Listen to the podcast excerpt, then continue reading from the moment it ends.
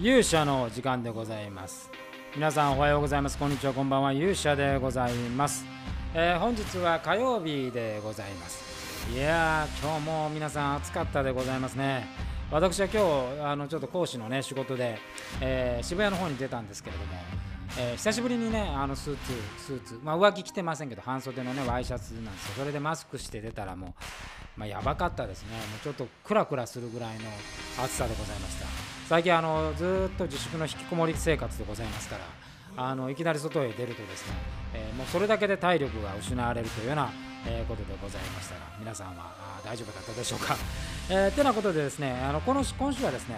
えーもう来週末にいよいよなりました、えー魔界のお話をしていきたいと思います。今日は、えー、と昨日ですね、フレンズのお話をしました。今日はブラッズのお話をしたいと思います。えーブラッズは、まあ、あのタイトル的にはですね、もう魔界らしいタイトルなんですけども、ここはそのあの流れる血潮という意味ではなくて、えー血脈という、ね、血がつながっているという意味のブラッズでございます。でキービジュアルがですね、えー滝の方と高山ジュスターということになるんですけども、まあ、まずは注目はねあの滝の方ですね、えー滝の方はまあ昨年昨年じゃない今年だ今年入って復活をして、えーそして、えーなんといってもその滝の方となんと安成の間に生まれた子供、えー月夜叉丸というのがおります。で今回このブラッツにはですね、えー月夜叉丸そして安成滝の方曰くの3人が全員揃っているという、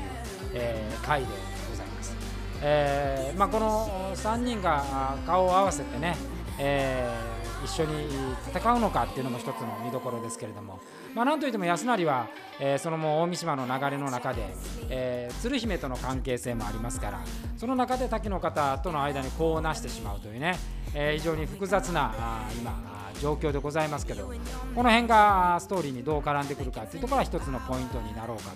というふうに思います。で、えーもう一つはですね、えージュスタでございますけども、マイクの位置を直しておりますよ。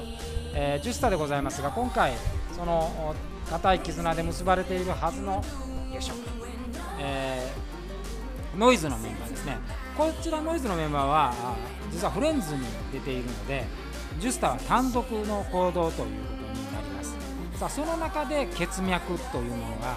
どういうふうに表現されるのかっていうのもこれも、え非常に楽しみなあ見どころの一つで、ございますね。えーまあ、ちょっとヒント的にはなるんですけれども、えーこのブラッズの会にも新キャラクターが1人登場します。フレンズにも出るんですけどもブラッズにもフレンズとは別のキャラクターが、えー登場するということになっています。ここもね、えー要注目ポイントでございます。であのリハーサルをしてるとブラッツが割とこう今までの魔界に近い、えーニュアンスの作品だなという感じ、まあ、王道の魔界という、えーそういうものがあブラッツで